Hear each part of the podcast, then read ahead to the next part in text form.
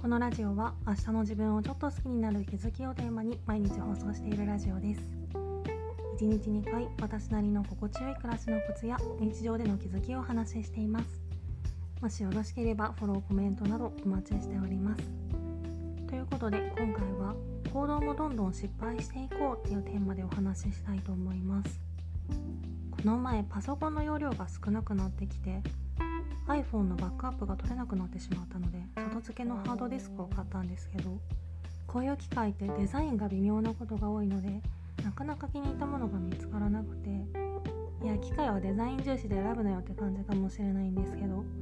自分の持ち物になるわけだからできるだけ見た目的にも気に入ったものを買いたくてずっと探してたらやっと口コミはちょっと不安要素があるけど見た目はすごい好みのものを見つけたのでそれを買ってそしたら口コミの不安要素通り見た目はすごいいいんですけど転送速度っていうのかな？それが死ぬほど遅くて iPhone のバックアップに12時間かかるみたいなそういう勢いで遅いだけならまだしも途中でエラーになって使い物にならなかったので結局違うものを買い直してこれ6500円くらいだったんですけど、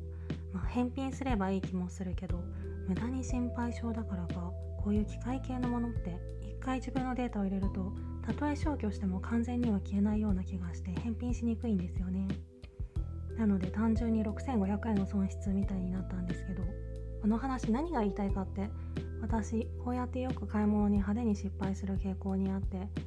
服とかもネットで買うことが多いからかデザインは写真の通りだけどこの着心地じゃ着られないなみたいなことがよくあって別にお金に余裕があるわけでもないのにちょっといいなと思ったら試しちゃうんですよね。でこの話の着地点は単純に買い物はよくよく考えようって方向にも持っていくことができると思うんですけどそれよりすごい思ったのは私ってこうやって買い物は平気で失敗するくせに行動とか労力にはやたらシビアで変にケチってるところがあるよなーってことで時は金なりっていうし実際はお金も時間も同じくらい大事なものだと思うんですけど多分私の価値観では金銭的な損失よりも時間とか労力とかの目に見えないもので損失を受ける方がダメージが大きいんだろうなと感じてて。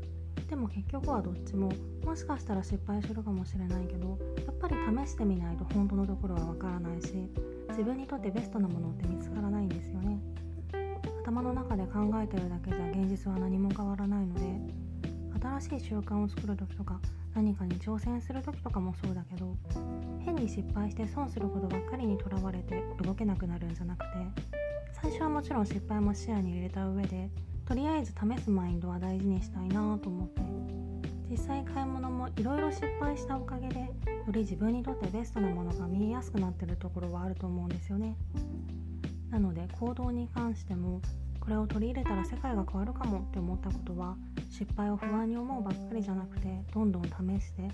り自分にとってベストなものを見つけていきたいなと思いました。今回はそんな感じです。